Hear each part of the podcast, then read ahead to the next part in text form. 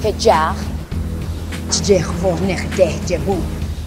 Dag weg dag zo echt Já por aqui se falou na app Duolingo como uma excelente ferramenta para se aprender outras línguas. Alemão, espanhol, inglês, japonês, francês e muitas outras têm na aplicação cursos gratuitos que, com algum empenho, podem dar ótimos resultados.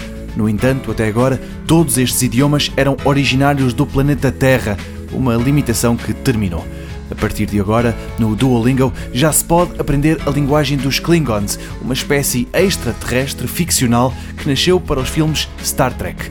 É um idioma construído do nada, mas que mesmo assim já tem obras fundamentais. A Bíblia e, por exemplo, textos de Shakespeare já foram traduzidos para Klingon.